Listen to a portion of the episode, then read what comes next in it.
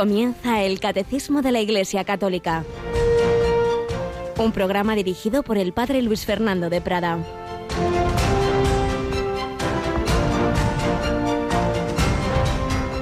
Entonces el Señor le llamó y le dijo, siervo malvado, toda aquella deuda te la perdoné porque me lo rogaste. ¿No debías tú también tener compasión de tu compañero como yo tuve compasión de ti? Alabado sean Jesús, María y José. Muy buenos días, mi querida familia de Radio María, en este 9 de marzo de 2021, en la Santa Misa de esta tercera semana de Cuaresma, tenemos el Evangelio de San Mateo, esa parábola de aquel siervo que debía una cantidad increíble, eh, absolutamente descomunal a su Señor, le pide por favor que le perdone este lo hace y él en cambio no quiere perdonar una pequeña deuda a un compañero suyo. Y entonces oye estas palabras de, de su Señor, pero hombre, pero hombre, que yo te lo perdoné porque me lo regaste, una deuda muy grande, ¿no debías tú también tener compasión de tu compañero como yo la tuve de ti?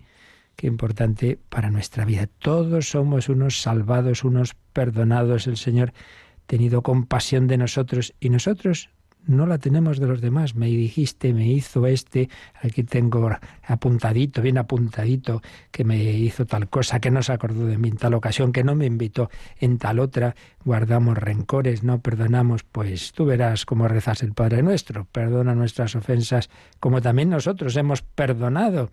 Yo te pido ahora perdón. No puede ser. Yo pido perdón a Dios y de una deuda que es infinita, porque ofender a Dios tiene una dignidad, tiene una categoría fuera de, de, nuestras medidas, obviamente, y en cambio cualquier cosa, por mala que te hayan podido hacer, por grande que sea, entre nosotros siempre será mucho más pequeña. Pues pidamos esa confianza en el perdón de Dios y, a su vez, ofrezcámoslo a los demás. Nos acompaña una vez más Yolanda Gómez. Buenos días, Yoli. Buenos días, padre. Bueno, pues solo aprendió en, en los ejercicios espirituales San Francisco Javier como Jesucristo lo había redimido y entonces tuvo un gran corazón para con los demás, eh, en donde se convirtió en París, en toda Europa y luego en Extremo Oriente. Seguimos celebrando la novena de la gracia, ¿verdad? Eso es, seguimos celebrando estas oraciones que eh, nosotros en Radio María retransmitimos a las seis y media de la tarde, las cinco y media en Canarias. Pues sí, seguiremos desde el 4 al 12 de marzo, por tanto, hasta este, este día 12 tendremos esta novena, nos encomendamos a San Francisco Javier. Pero los santos no han terminado hace siglos.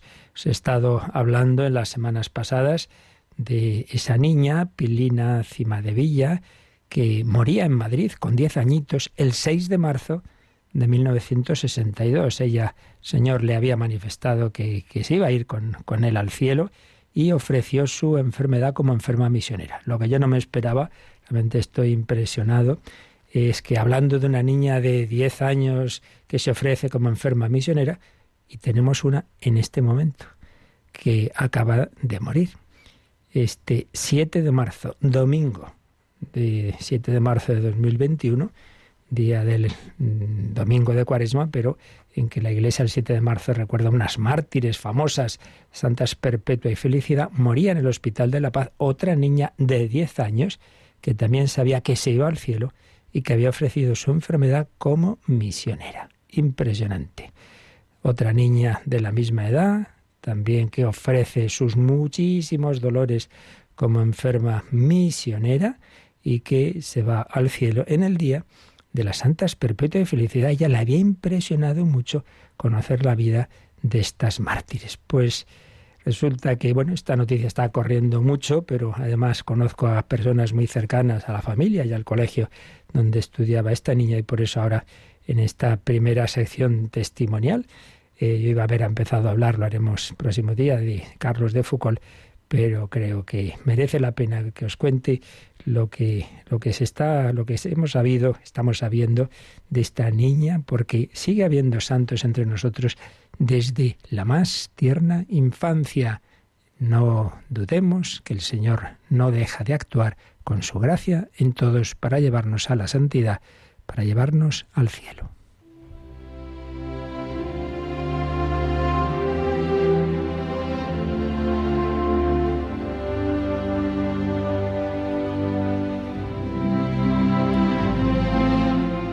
Teresita Castillo de Diego, una niña que ha vivido en Madrid piadosa, alegre, pendiente siempre de los demás, no se quejaba de lo suyo, es muy sociable, salía de casa por la mañana y todos aquellos vecinos a los que veía los saludaba por su nombre. Buenos días, buenos días, que tenga buen día.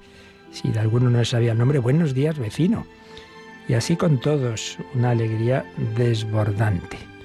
Pero desde hacía ya años tenía un tumor cerebral, de difícil tratamiento, aunque parecía que la cosa iba mejorando tras un tratamiento muy especial. Pero en diciembre, diciembre 2020, tiene un golpe con unos dolores tremendos, tienen que ingresarla, la cosa está muy mal, en poco tiempo está en la UCI, varios meses en la UCI, con unas operaciones y con unas pruebas dolorosísimas en las que no pierde, no pierde dentro del dolor su sonrisa, su alegría, su pensar en los demás. Me contaban, por ejemplo, que claro, como estaba en la UCI podía tener muy pocas visitas, poco tiempo de, de la familia.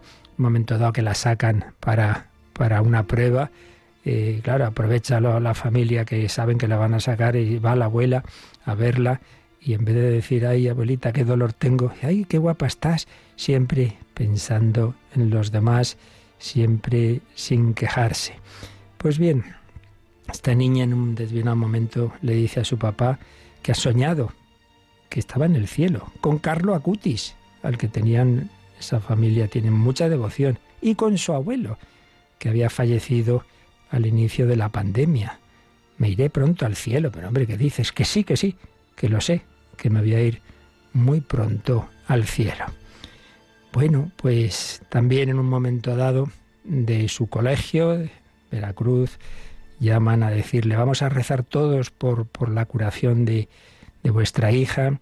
¿A quién queréis que, que, se lo encomendemos? ¿A qué santo del cielo le, le encomendamos, le encomendamos la curación la curación de Teresita. Y entonces la madre dice, pues a Carlo Acutis, que le tenemos mucha devoción. Se lo dice a la niña, le dice, bueno, sí, sí, pero, pero también a, Santa Perpetua, a Santa Perpetua, esa mártir del Imperio Romano que junto a Felicidad habían sido echadas a las fieras y había sido mártir de Cristo. Y, y le encomiendan, encomiendan a esta niña, a Santa Perpetua, y a Carlo Acutis.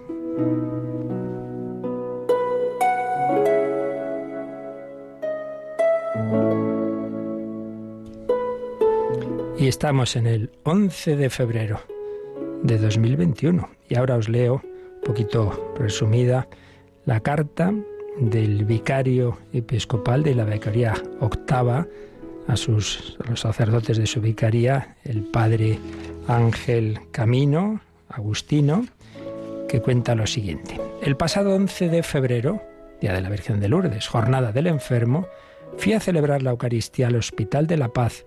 La celebré acompañado de los capellanes y de una variada asamblea, médicos, enfermeras, familiares de enfermos, etc. Al concluir la, Eucaristía, acostumbro a ir con los capellanes a visitar algunos enfermos para administrarles la unción o darles la comunión. Esta vez los capellanes, sabiendo mi costumbre, habían propuesto que fuera a visitar a una niña gravemente enferma. La operaban de un tumor en la cabeza al día siguiente. Con muchísimo gusto acepté la propuesta. Llegamos a la UCI debidamente equipados, saludé a médicos y enfermeras y acto seguido me llevan a la cama de Teresita, que estaba junto a su madre, llamada también Teresa. Un vendaje blanco rodeaba toda su cabeza pero tenía la cara suficientemente descubierta como para percibir un rostro brillante y excepcional. La saludó con todo afecto, indicándole que en ese momento venía en nombre del señor cardenal arzobispo de Madrid para traerle a Jesús.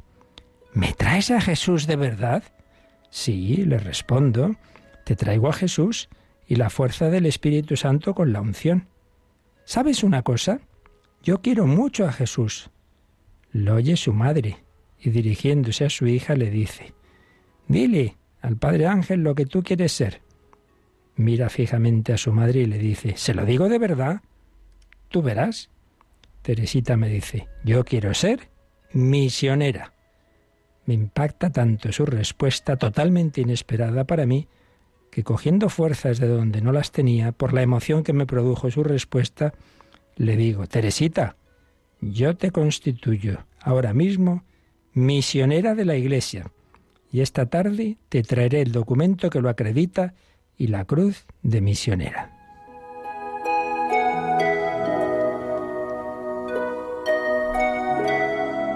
Ella responde, Padre Ángel, ¿sabes una cosa? Yo rezo para que muchos niños conozcan a Jesús. A continuación, le administré el sacramento de la unción, le di la comunión y la bendición apostólica del Papa Francisco. Ha sido un momento de oración sumamente sencillo, pero profundamente sobrenatural. Se unieron a nosotros algunas enfermeras que espontáneamente nos hicieron unas fotos para mí totalmente inesperadas y que quedarán como un recuerdo imborrable. Nos despedimos mientras ella con su mamá se quedaba rezando y dando gracias. Tuve una reunión del arciprestado esa mañana y en cuanto la terminé fui directamente a la vicaría y, ayudado por los secretarios, elaboramos el oficio de misionera bajo un pergamino verdaderamente precioso. Recogí la cruz de misionera y a las cinco de la tarde regresé de nuevo al Hospital de la Paz. Me estaban esperando los capellanes y fuimos derechos a la UCI nuevamente. En cuanto me ve la mamá, dice en voz alta, Teresita, no me lo puedo creer. Viene el señor vicario con un regalo para ti. La niña, que estaba medio dormida, se despertó de inmediato y cogió entre sus manos el documento y la cruz. La mamá se lo lee en voz alta mientras ella escucha atentamente y ocurre lo que nos imaginábamos. Se emociona hasta que la madre la consuela y Teresita dice en voz alta, esa cruz pónmela en la barra para que la vea bien. Mañana la llevo al quirófano. Ya soy misionera. Nos despedimos con estas palabras de Teresita. Entonces, Padre Ángel, soy misionera. Y yo respondo, tú eres misionera. El documento mm, que le llevó es un común diploma que dice así, Padre Ángel Camino Lamelas, vicario episcopal, tengo el honor de nombrar misionera a título personal a Teresita Castillo de Diego, confiando en que sabrá ofrecer al Señor en todo momento sus dolores y lo que pueda costarle física o psicológicamente para acercar a muchos hombres y mujeres, niños y niñas a Jesús, como lo hizo Santa Teresita, patrona de las misiones. Madrid, 11 de febrero de 2021, fiesta de la Virgen de Lourdes, Día del Enfermo.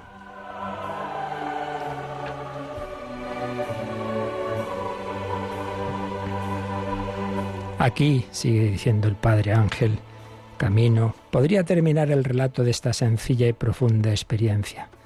Lo que yo no me podía imaginar es que a través de los contactos de los padres este testimonio llegó a oídos del delegado nacional de misiones. Querido padre José María Calderón me llama al día siguiente y me hace esta pregunta. ¿Tú has constituido en el Hospital de la Paz una niña misionera? Sí. Ayer, después de darle la unción y la comunión, la constituí misionera con la oración preceptiva y posteriormente le llevé el documento y la cruz de misionera. Y me dice, este testimonio ha dado la vuelta en todo el mundo misionero de España. Ya han puesto a Teresita como una nueva protectora para los niños en misión. Posteriormente los padres me fueron reenviando mensajes de distintas personas impactadas por el testimonio de Teresita.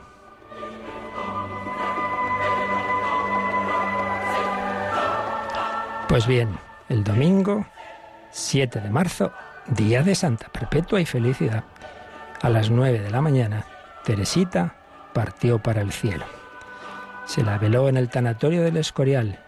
Estando rezando el rosario con los papás y el aforo máximo permitido, me llamó el cardenal don Carlos Osoro para hacerse presente, con palabras llenas de esperanza que consolaron abiertamente a los familiares y niños compañeros de Teresita concluyó don Carlos dando la bendición a Teresita de cuerpo presente y a todos los acompañantes.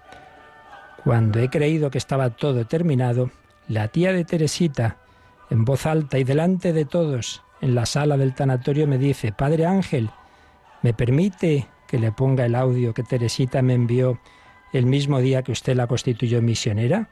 Por supuesto, respondí, y textualmente oímos con una voz muy suave, como de alguien que está cansado, pero que saca fuerzas de donde no las tiene y dice, Hola, tía, te cuento una cosa muy importante para mí. Esta mañana, después de recibir la unción y la comunión, el vicario de Madrid me ha constituido misionera. Ya soy misionera. Como os podéis imaginar, quedé sin palabras.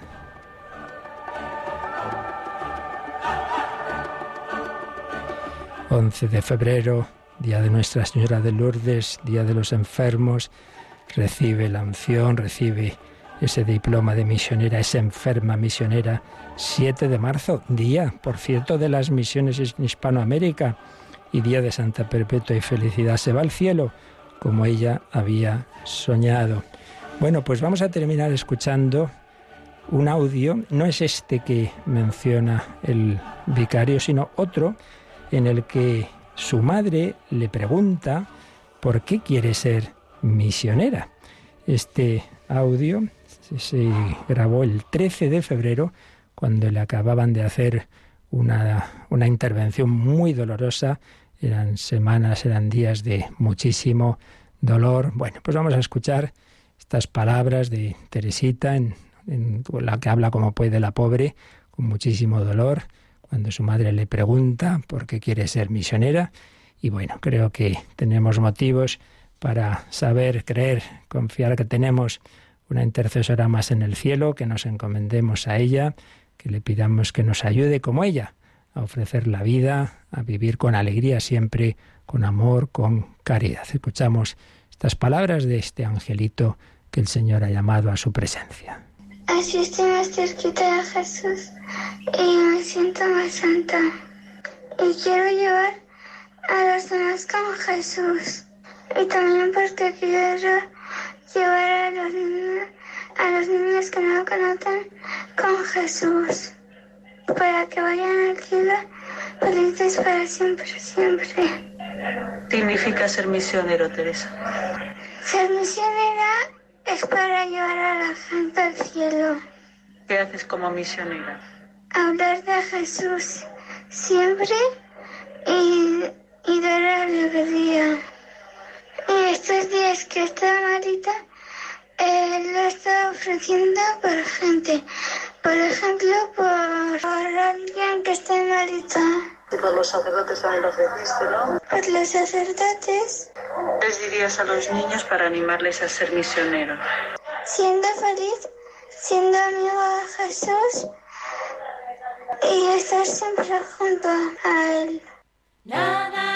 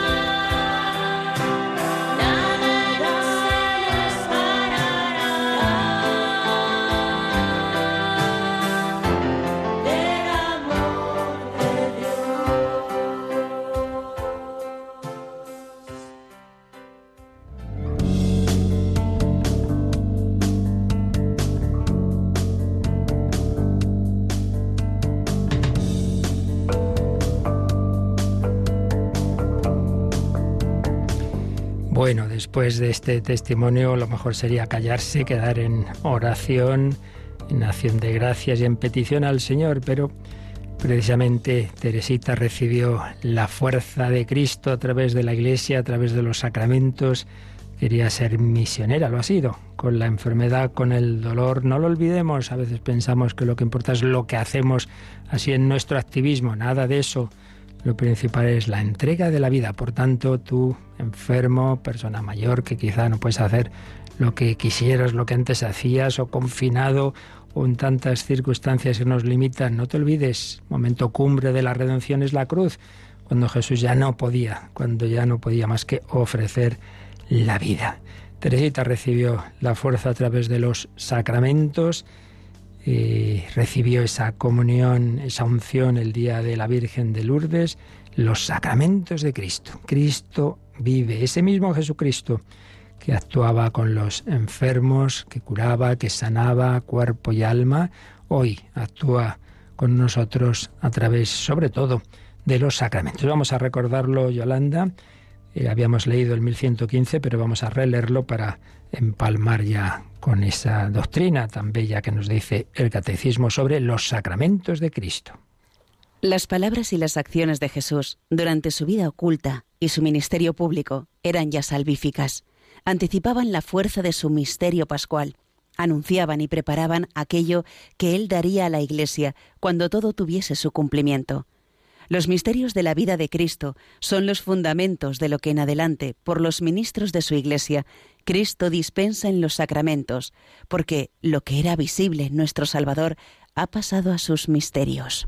Una frase de San León Magno. Bueno, pues creo que está claro cómo lo que Jesucristo hizo lo sigue haciendo ahora a través de su iglesia y concretamente a través, dice este número, de los ministros de su iglesia Cristo a través del ministro bautiza, confirma, se entrega en la Eucaristía, perdona los pecados, une matrimonios, sana, eh, da fuerza al enfermo, le conforta si es el momento ya de, de su último viaje, etcétera. Jesucristo sigue actuando, es la maravilla. No seguimos a un personaje del pasado eh, que no tenga que ver con nuestra vida. Está vivo y actúa a través de su iglesia, su cuerpo místico. ¡Qué maravilla! Y esto pues lo, lo sigue explicando el siguiente número que leemos, el 1116. Los sacramentos, como fuerzas que brotan del cuerpo de Cristo, siempre vivo y vivificante, y como acciones del Espíritu Santo que actúa en su cuerpo, que es la Iglesia, son las obras maestras de Dios en la nueva y eterna alianza. Bueno, pues realmente también otro texto precioso. Los sacramentos son como fuerzas que brotan del cuerpo de Cristo. Y esto de fuerzas que brotan del cuerpo de Cristo, ¿por qué lo dirá? Pues fijaos, pone entre paréntesis el catecismo, nos remite a tres textos del Evangelio de San Lucas. Lucas 5, 17, 6, 19 y 8, 46. Lucas 5, 17 se nos cuenta que un día estaba Jesús enseñando y estaban sentados también unos fariseos y maestros de la ley, venidos de todas las aldeas de Galilea, Judea y Jerusalén. Habían oído hablar tanto de este nuevo maestro y fueron a oírle. Y dice, y el poder del Señor estaba con él para realizar curaciones. Una fuerza salía de él, un poder del Señor. Ahí, a través de esa humanidad, era realmente Dios quien actuaba era el Señor, el poder del Señor, fuerzas que brotan, el poder del Señor. Pero tan más claro lo dice Lucas 6, 19. Venían a oírlo y a que los curara de sus enfermedades. Los atormentados por espíritus inmundos quedaban curados. Y toda la gente trataba de tocarlo porque salía de él una fuerza que los curaba a todos. ¿Veis? Salía de él una fuerza que los curaba a todos, pero a través de esa humanidad, de ese cuerpo, toda la gente trataba de tocarlo. Por eso estamos insistiendo mucho en que aquí la clave, tanta gente que dice, sí, no, sí, yo creo en Dios, sí, sí, pero un Dios, hay un Dios que no pinta nada en tu vida, un Dios lejano, un Dios que no está en nuestra vida concreta. Cristo se ha hecho, es Dios hecho carne, el verbo hecho carne y por tanto no te dirijas, no se sabe a qué fuerza, energía, no se sabe a qué Dios lejano, qué nombre que está aquí. Quien me ha visto a mí ha visto al Padre y ese Cristo vive hoy en la iglesia. Claro, yo creo en Dios, pero no en la iglesia es como decir, bueno, el Dios a mi manera y yo me organizo mi vida. ¿Qué nombre? Fíate del Señor. Si no te quedas sin esa gracia, sin esa fuerza que Cristo nos trae, toca a Cristo. Hoy lo puedes tocar en la iglesia y Él te quiere tocar a través de los sacramentos. Toda la gente trataba de tocarlo porque salía de él una fuerza que los curaba a todos. El Señor cura nuestra alma, quiere perdonar, quiere sanar las heridas. Muchas veces también eso repercute en el cuerpo, infinidad de veces lo hemos comprado y a veces de una manera milagrosa. Pero lo principal es esa sanación del corazón, que a fin de cuentas es lo que más nos hace sufrir. Porque uno puede tener sufrimientos físicos muy grandes, como esta niña de la que hemos hablado hoy, sin embargo no perder la esperanza, la alegría y viceversa. Uno puede humanamente tener bienestar y no felicidad, y no la alegría y esperanza profundas del cristiano. Y otro texto que se cita eh, de, de, San Lucas, Lucas 8, 46, leemos siempre algún versículo más, dice así, una mujer que desde hacía 12 años sufría flujos de sangre y que había gastado en médicos todos sus recursos sin que ninguno pudiera curarla, acercándose por detrás tocó el borde de su manto y al instante cesó el flujo de sangre. Y dijo Jesús, ¿quién es el que me ha tocado? Como todos lo negaban, dijo Pedro, Maestro, la gente te está apretujando y estrujando. Pero Jesús dijo, alguien me ha tocado, pues he sentido que una fuerza ha salido de mí. Y entonces ya esa mujer dice, sí, sí, he sido yo. ¿Veis? Es el camino por donde Dios nos concede su gracia, no es una religiosidad interiorista, eh, repito, a un Dios lejano, no, no, es que nos quiere tocar el verbo hecho carne. Poníamos esa comparación. Es el, Dios nos toca a través de ese cuerpo, ese cuerpo, la cabeza es Cristo, el cuerpo eh, de la cabeza para abajo, digamos, es la iglesia, y los dedos concretos son los sacramentos. Jesucristo nos toca. Fuerzas que brotan del cuerpo de Cristo siempre vivo. Cristo está resucitado y vivo, y vivificante. Nos quiere dar la verdadera vida y son como acciones del Espíritu Santo que actúa en su cuerpo, que es la Iglesia. Acciones del Espíritu Santo que actúa en su cuerpo, que es la Iglesia. Son las obras maestras de Dios en la nueva y eterna alianza. El que prescinde voluntariamente de los sacramentos, otra cosa es que no tiene oportunidad de conocerlo, entonces ya decíamos que bueno, Dios en su misericordia tiene caminos extraordinarios, pero siempre el ideal y el camino ordinario y de donde tenemos más plenitud de gracias es este, es el camino de los sacramentos, obras maestras de Dios en la nueva y eterna alianza. Pero mm, aparece, la palabra sacramentos, no aparece en el Nuevo Testamento, aparecen los misterios, sobre todo ya lo veíamos el otro día en San Pablo, el misterio, los misterios. Por eso, eh, nos puede venir bien releer un número que ya vimos, el 774, 774, porque estamos diciendo que desde, que empezamos este apartado, que la palabra sacramentos tiene un sentido amplio, la humanidad de Cristo es el proto-sacramento, la Iglesia es sacramento universal de salvación y luego los, los siete sacramentos. Entonces vamos a releer un número en el que cuando se hablaba de la Iglesia como sacramento universal de salvación, se nos explicaba un poco estas palabras, lo que significan mysterion, palabra griega, y sacramentum, palabra latina. Lo releemos, Yolanda, el 774. La palabra griega, mysterium, ha sido traducida en latín por dos términos, mysterium y sacramentum. En la interpretación posterior, el término sacramentum expresa mejor el signo visible de la realidad oculta de la salvación, indicada por el término mysterium. En este sentido, Cristo es Él mismo el misterio de la salvación. No hay otro misterio de Dios fuera de Cristo. La obra salvífica de su humanidad santa y santificante es el sacramento de la salvación que se manifiesta y actúa en los sacramentos de la Iglesia, que las iglesias de Oriente llaman también los santos misterios. Los siete sacramentos son los signos y los instrumentos mediante los cuales el Espíritu Santo distribuye la gracia de Cristo, que es la cabeza, en la Iglesia, que es su cuerpo. La Iglesia contiene, por tanto, y comunica la gracia invisible que ella significa. En este sentido analógico, ella es llamada sacramento. Pues la verdad es que este número lo explica estupendamente. Está la palabra misterio, que ya veíamos el otro día, que sobre todo la usa San Pablo, el misterio de Cristo que es pues el plan de Dios, el plan de Dios de unirnos a toda la humanidad incorporándonos por el bautismo a Cristo, incorporándonos al cuerpo de Cristo, que llamaremos el cuerpo místico de Cristo. San Pablo no pone místico, sino simplemente el cuerpo de Cristo. Nos unimos a ese cuerpo de Cristo, al cuerpo que se nos da en la Eucaristía. El misterio, el plan de Dios es unirnos a todos, judíos y gentiles, a todos, en ese cuerpo, misterio.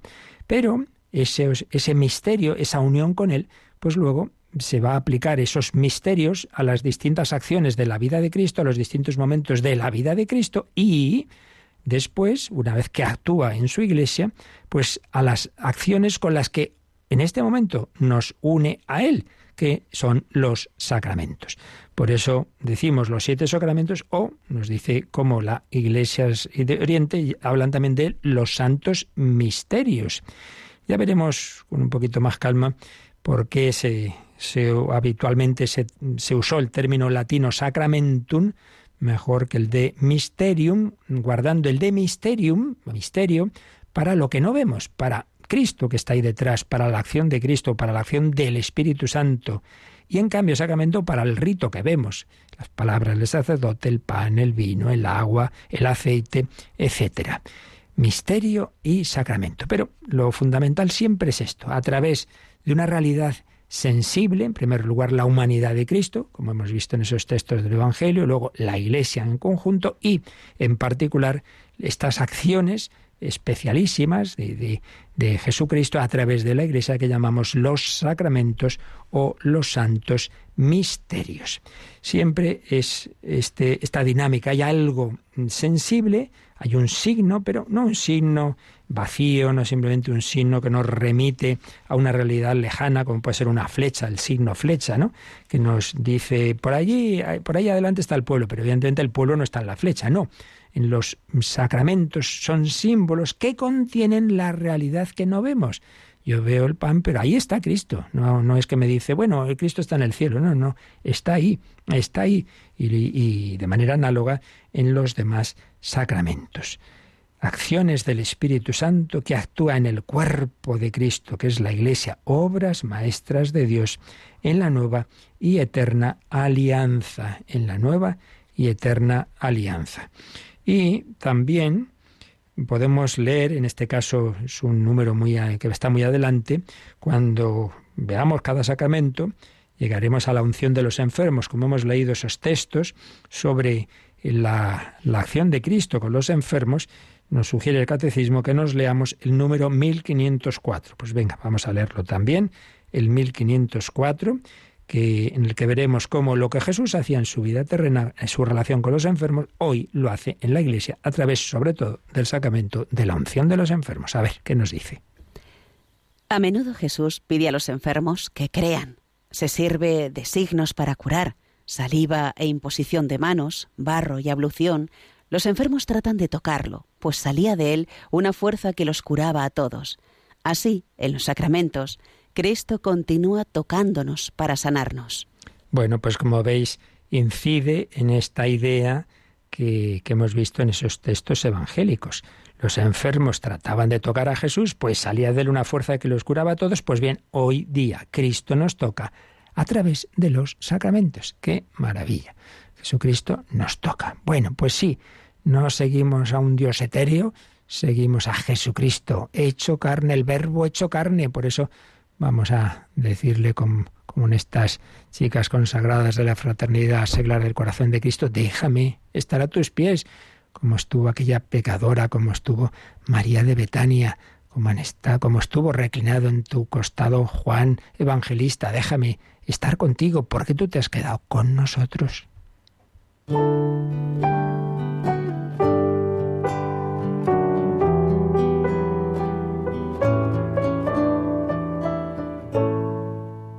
Déjame estar a tus pies, mi Dios, para adorarte y mirarte, Señor.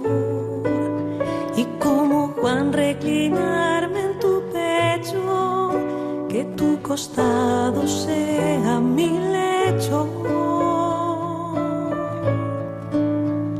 Déjame estar a tus pies, mi Dios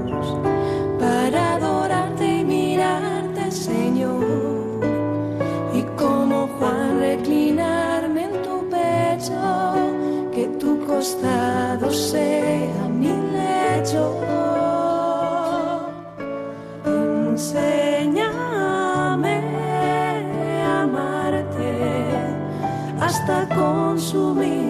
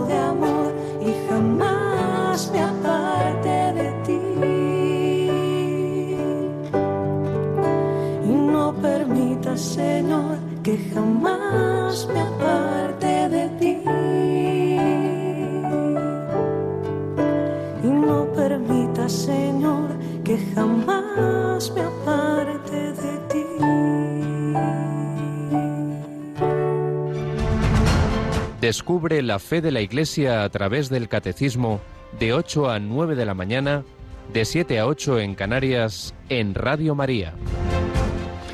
Bueno, pues estábamos también, el otro día habíamos comenzado a intentar resumir, es imposible, todo un tratado de sacramentos en general, pero bueno, algunas ideas clave que hemos encontrado en una obra magnífica, Tratado General de los Sacramentos del padre José Granados, que, van profundizando en lo que aquí el catecismo, claro, tiene que resumir en muy poquitos números. Veíamos cómo los evangelios sinópticos presentan a este Jesús, estas citas que ahora hemos recordado, de esa acción suya a través de su humanidad, pero como presentan también cómo nos hablan de, la Eucaristía de una manera muy especial y del bautismo, y cómo también van dando pistas donde podemos ver los fundamentos de los demás sacramentos. Después veíamos cómo San Pablo habla del misterio, el misterion, y también, y también habla, por supuesto, de la Eucaristía y del bautismo mucho, pero además tiene este texto en la carta a los Efesios, en el capítulo 5, muy interesante, cuando está hablando de la relación entre esposo y esposa, nos dice lo siguiente, Efesios 5 a partir del 25. Maridos, amad a vuestras mujeres como Cristo amó a su iglesia. Él se entregó a sí mismo por ella, para consagrarla, purificándola con el baño del agua y la palabra, y para presentársela gloriosa, sin mancha ni arruga ni nada semejante, sino santa e inmaculada. Así deben también los maridos amar a sus mujeres, como cuerpos suyos que son. Amar a su mujer es amarse a sí mismo. Pues nadie jamás ha odiado su propia carne, sino que le da alimento y calor como Cristo hace con la Iglesia, porque somos miembros de su cuerpo. Por eso dejará el hombre a su padre y a su madre y se unirá a su mujer, y serán los dos una sola carne. Es este un gran misterio y yo lo refiero a Cristo y a la Iglesia. Fijaos, no, no se queda simplemente, bueno, una exhortación moralista y que, que ser buenos entre los, los esposos y el, el, marido que quiera a su mujer, no sé qué. No, no, es que lo fundamenta en que Cristo es esposo de la Iglesia, que se entrega por ella y que somos miembros de su cuerpo y, sobre todo, hace ese, ese paralelismo esa analogía cuando dice, es este un gran misterio. El, matrimonio de, del hombre que deja a sus padres y une a su mujer son los dos una sola carne, y yo lo refiero a Cristo y a la Iglesia. Es decir, hace un paralelo entre la unión matrimonial y, el, y la unión de Cristo con la Iglesia. Bueno, pues esa es la idea de fondo de un sacramento. Algo que vemos, en este caso un matrimonio, un hombre y una mujer que dicen, sí, yo te quiero para toda mi vida, la salud, la enfermedad, etcétera, y dice lo mismo, la esposa, entre ese consentimiento, esa promesa de amor definitivo y la entrega de Cristo para siempre con la Iglesia. Está aquí San Pablo, pues bueno, en el fondo eh, dándonos los fundamentos de lo que será ese otro sacramento. Y de nuevo vemos la misma idea, algo sensible, algo que vemos, unas palabras que oímos, un hombre y una mujer, y sin embargo algo que no vemos, Cristo y la Iglesia que se entregan. Eh, la revelación es así. No, no, no, evidentemente no hay en el principio Jesucristo dice, a ver, primero el punto del catecismo, esto es no, sino que va actuando, va hablando, va sembrando eh, con sus acciones, con su vida y con sus palabras, lo que luego la Iglesia a través de esos cauces por donde nos llega la enseñanza y la vida de Cristo, que es la escritura y la tradición, y luego la Iglesia va profundizando y, y va ordenando las cosas y las va sistematizando. Y una cosa es que no llega a haber conciencia clara de qué es un sacramento y cuáles son y cuáles no, o cuáles son los libros inspirados y cuáles no, hasta determinado momento. Y otra cosa es que eso está en germen siempre en esa revelación. No nos inventamos nada. Está todo en, en esas fuentes de la revelación que es la palabra de Dios escrita o transmitida. No lo olvidemos, por la vida de la Iglesia, por su liturgia, por su predicación, por su predicación. Y vamos a terminar precisando, con la ayuda de, esta obra, como os digo, del padre José Granados, estas palabras que hemos dicho antes, misterio, bueno, misterio ya explicamos, que es ese plan de Dios, ese plan de Dios de unirnos a todos, unirnos a todos en Cristo, unirnos a Cristo como miembros de su cuerpo, por tanto también unirnos unos con otros, pero luego la palabra sacramento. Eh, la palabra griega, como digo, mysterion, eh, cuando llegamos al latín, podía haberse traducido por mysterium, mysterion griego, mysterium latín. Pero habitualmente los autores cristianos más bien usaron la palabra sacramentum. ¿Por qué? Pues se dice que probablemente porque en aquel momento tenían todavía mucha vigencia las religiones de los misterios que se llaman, misterios de iniciación, esos misterios muy ligados a la naturaleza. Y claro, había que tener cuidado que no pareciera que el bautismo, los demás sacramentos, eran, pues eso, un rito más de iniciación eh, como de la naturaleza, como un tipo de religiosidad pagana. No, no. Y en cambio, pues se usa la palabra sacramentum que mm, estaba libre de asociaciones con las religiones Bueno, ¿y qué significaba? ¿Qué uso se daba entre los romanos a esa palabra latina? Sacramentum. Bueno, expresaba en general una relación con lo sagrado, más en concreto una acción que consagra, porque sacramentum viene de sacrando, es decir, hacer algo sagrado, consagrar. Y también connotaba el carácter público de esa acción, que obligaba jurídicamente.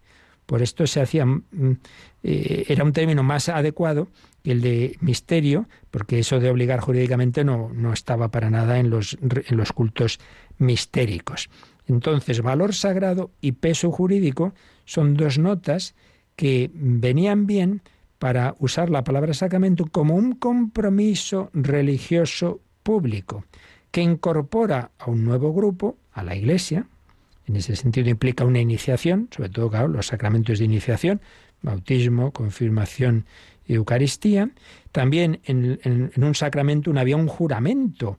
Bueno, pues claro, el cristiano hace unas promesas al bautizarse. ¿Renuncias a Satanás? Sí, renuncio. ¿Crees? Sí. ¿Quieres ser fiel a Cristo? Sí. Y también indica un vínculo sacro que se crea con ese compromiso. Bueno, eh, hay sacramentos que imprimen lo que llamamos carácter, es algo definitivo que queda ahí, tú ya eres de Cristo, eres miembro de Cristo y de la Iglesia, y, luego, por ejemplo, en el matrimonio, ese vínculo eh, que, queda consagrado por el Señor entre esposo y esposa, esa fidelidad.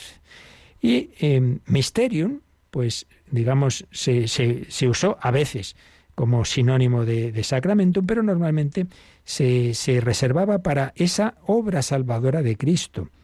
Y cada vez se fue reservando más, como nos decía el catecismo en el número que releímos antes, sacramentum para lo, lo visible, para el rito que vemos, el agua, las palabras, etc., y mysterium para referirse a la realidad última salvífica que representaba ese rito. Esa es un poquito la evolución que se produce con estas palabras, pero bueno, seguiremos resumiendo eh, estos pasos del concepto de sacramento con la ayuda de esta obra. Eh, mañana, si Dios quiere, pero vamos a dejarlo aquí porque teníamos pendiente algunas consultas y también lo que nos haya llegado eh, hoy y lo que ahora también queráis eh, eh, comentar o preguntar o sobre lo que hemos contado hoy o sobre el testimonio de, hace un ratito, pues nos recuerdan cómo se puede comunicar, cómo podéis comunicaros con nosotros. Participa en el programa con tus preguntas y dudas. Llama al 91005 9419. 91005 9419. Puedes escribir un mail a catecismo arroba radiomaria.es o escribirnos un mensaje al teléfono de WhatsApp 668 594 383 668 594 383 Auri benigne conditor nostras preces cum fletibus in hoc sacro iunio fossas quadragenario. Scrutator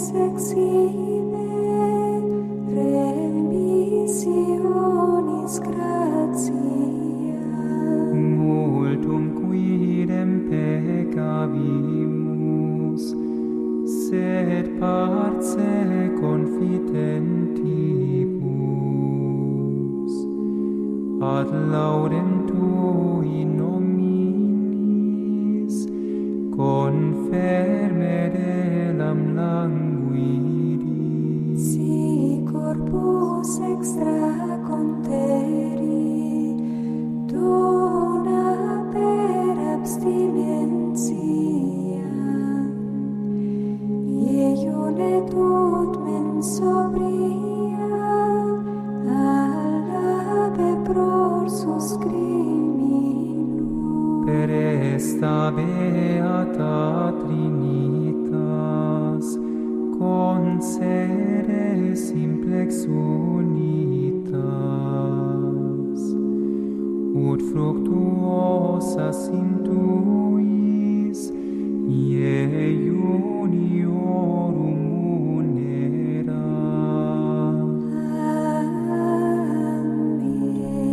Amen. Audi benigne conditor, uno de los himnos clásicos del tiempo de Cuaresma. Bueno, sí que nos ha llegado Yolanda algunos testimonios o comentarios sobre esa impresionante historia de Teresita, ¿verdad? Sí, nos ha llegado este te- bueno, este mensaje por el WhatsApp de Radio María que dice en este momento mis, ojo- mis hijos de 10 y 9 años, Santiago y Teresita, eh, pues escuchan emocionados la historia de Teresita. Muchas gracias. Y luego también otro mensaje es buenos días, hermanos, voy en, el autobús y he escuchado el testimonio de la niña Teresita. Tengo dos hijas de su misma edad y me ha emocionado tanto que no he podido contener las lágrimas. Mis hijas están en la infancia misionera y cuando vuelvan del colegio les pondré la palabra de esta niña preciosa que está en los brazos de María. Gracias, Señor, por mandarnos a santos a nuestra vida. Pues sí, le damos gracias al Señor porque nos hacen ver eso, que decíamos, que esto no es cosa del pasado, en otros tiempos, que no, que no, que sigue habiendo santos desde la infancia, personas que abren su alma, ojalá lo hiciéramos todos. Recordamos, por cierto, que siempre los programas, y en concreto este, pues a mediodía como muy tarde estará ya puesto en el podcast de Radio María, quien quiera compartirlo pues cualquier programa y en concreto pues ese testimonio que hemos antes contado pues ahí lo lo podrá lo podrá escuchar. Y teníamos pendientes varias consultas. Una precisamente tiene que ver con este con esta con ese testimonio de estas niñas la que contamos en semanas anteriores y el que acabamos de relatar. Eh, dice una persona que no nos dice quién es eh, si podemos explicar cuando decimos que Jesús cargó con nuestros dolores físicos y mentales. Yo creo que cargó con todos nuestros pecados, pero no entiendo muy bien lo de que cargó con los dolores. ¿Por qué? Nosotros los seguimos teniendo, claro. Cuando decimos que cargó no quiere decir que nos los quita, quiere decir que Él los ha compartido, que el verbo hecho carne no simplemente se ha hecho hombre y ha llevado una vida muy tranquilita, ha sido ahí un hombre importante, nos ha dado una doctrina y ala, se ha vuelto al cielo y ya está. No, no, no, no. Ha entrado en esta humanidad herida, en esta humanidad pecadora, asumiendo todo menos el pecado como tal, pero sí sus consecuencias. Entonces, decimos que cargó con nuestros dolores es porque los ha sufrido, todo tipo de dolor, físicos en su pasión, tremendos y por supuesto espirituales. Eh, tengamos en cuenta que el momento de Gesemaní o el Dios mío, Dios mío, porque me has abandonado es algo parecido en el sentimiento, no, no, no en lo más profundo, pero a lo que llamaríamos hoy una depresión, una angustia.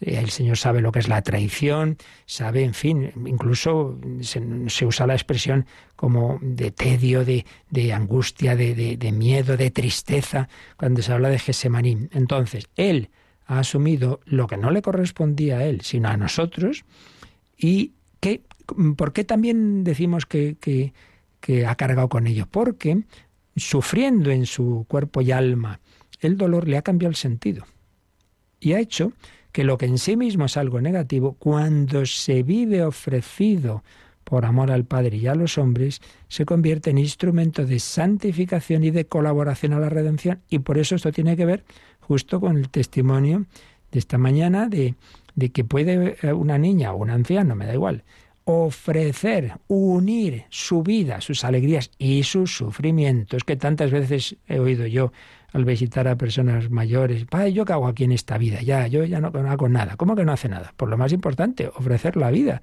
y el día a día y las molestias y, y los dolores y, y es que nos cuesta, nos cuesta asumir que, que la cruz es camino de redención. Por tanto, cargó con nuestros dolores no en el sentido de que ya nos los haya quitado, que a veces lo hace, claro, también lo hace a veces, ¿eh? Recuerdo eh, haber oído contar cuando era un joven sacerdote al que hoy es obispo de Córdoba, don Demetrio, pues él iba muchas veces al Hospital de la Salud de la Virgen de la Salud de Toledo, capital. Él estaba en una parroquia que es pegada a ese hospital y muchas veces pues a dar los sacramentos y contó una ocasión un, un hombre, se ve que era una familia no demasiado creyente, pero bueno, el caso es que, que fue en aquellos tiempos todavía se avisaba bastante más al sacerdote a dar los sacramentos, un hombre con muchos dolores, le dio la unción, fue a dársela, ¡pumba! De repente desaparecieron los dolores. toda la familia a confesarse uno detrás de otro de la impresión que tuvieron. Pero no deja de ser un milagro, el milagro siempre es una excepción, pero lo que no es excepción es que Dios da la fuerza para mm, conforta el alma y claro, siempre esa confortación del alma repercute en el cuerpo. Eso lo sabemos todos. Son mismo dolor se lleva de distinta manera según la actitud que tengamos. Y luego Aurora nos había preguntado eh, a propósito de ese evangelio que dice Jesús, no llaméis a nadie padre en la tierra, uno solo es vuestro padre, no llaméis a nadie maestro, uno solo es vuestro maestro. Y dice, entonces, ¿Por qué llamamos padre a los sacerdotes? Hombre, pues yo le diría en primer lugar, y también porque llamamos padre a los padres de la tierra, porque Jesús no se refiere solo a los sacerdotes, se refiere a todos. ¿O por qué llamamos maestro a uno? Si también dice, bueno, pues muy sencillo, vamos, muy sencillo. La pregunta a todos nos, ha surgido alguna vez, ¿no? Así que me parece muy bien que la haga. Es, esto, lo que se quiere decir con ese tipo de expresiones del Señor es que todo tipo de en este caso paternidad o enseñanza verdadera, lo es solo en tanto en cuanto participa, siempre de una manera limitada, de la paternidad verdadera y de la enseñanza verdadera. Es decir, el padre, sea el padre de familia, sea el padre espiritual, es el que transmite una vida. Entonces, esa vida, si la transmite es porque Dios actúa, porque un niño no viene a este mundo simplemente por una ración biológica, ¿eh? Porque el Espíritu no puede darlo más que Dios.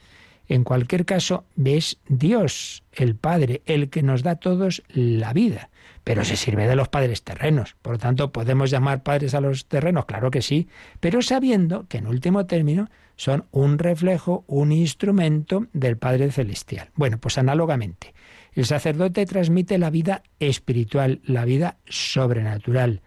Yo he recibido la vida divina a través del bautismo, a través de la confesión, a través de la Eucaristía. Entonces, el quién me da la vida divina, el Padre, solo Dios puede dar, solo Dios puede dar su vida, pero se sirve de a través del instrumento que es el Padre terreno, el Padre cristiano, el catequista y desde luego el sacerdote. Entonces le llamamos Padre nunca como último referente de la paternidad, porque ese es el Padre del cielo.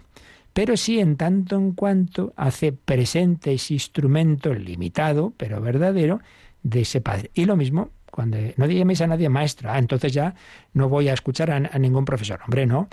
Pero escuchas la enseñanza que será verdadera en tanto en cuanto refleje la verdad última de Dios. Y si alguien se aparta de lo que me enseña Jesucristo, pues entonces, pues no, pues es mentira. Ese no es un verdadero maestro. Cristo es camino, verdad y vida. ¿De acuerdo? Así que estas son las cosas que, que tenemos que tener presentes sobre este tema.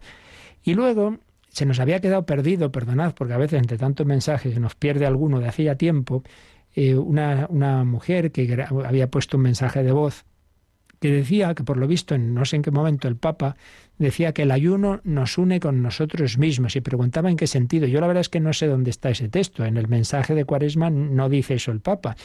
Entonces, claro, tampoco puedo saber muy bien si ha dicho eso y, mucho menos qué querría decir. Pero bueno, yo lo que sí puedo decir es que podemos entender en este sentido que el ayuno, eh, en general, el ayuno de, la comida o de otras cosas, ¿qué, qué, efecto tiene también? Eh, más allá del sacrificio que es no tomar algo que me gustaría comer. Hombre, pues que te hace darte cuenta de lo limitados que somos, que dependemos, que dependemos de lo externo a nosotros. El hombre sin aire, no te digo sin aire, en dos o tres minutos se, se, se, asfixia, se muere. Sin aire, sin bebida, sin agua y más a largo plazo sin comida no es nada.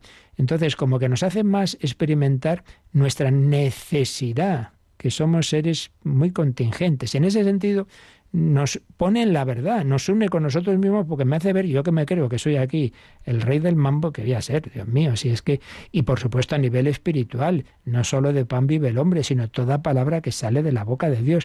Entonces, el, el ayuno nos pone en lo realmente importante, en, primero, en reconocer mi pobreza, mi, la humildad es la verdad, pero por otro lado, mi necesidad, y por otro lado, el, el darme cuenta de lo que es lo importante que tenemos mil cosas que no nos hacen ninguna falta. Yo creo por ahí se puede entender, pero ya digo, no, no, en concreto esa expresión del Papa, yo no sé, yo no, no, ya digo, no, no sé dónde la ha podido quizá entender mal nuestra comunicante. Y nos quedaba una cosa más larga, pero esa, como ya digo, ya se nos ha ido el tiempo, la dejamos para mañana, si Dios quiere. Bueno, pues pedimos al Señor su bendición, pedimos la intercesión de tantos ángeles de Dios, como sin duda es esta niña Teresita, que nos ayude en nuestro día a día, ofrecer nuestra vida como ella lo hizo. La bendición de Dios Todopoderoso, Padre, Hijo y Espíritu Santo, descienda sobre vosotros. Alabado sea Jesucristo.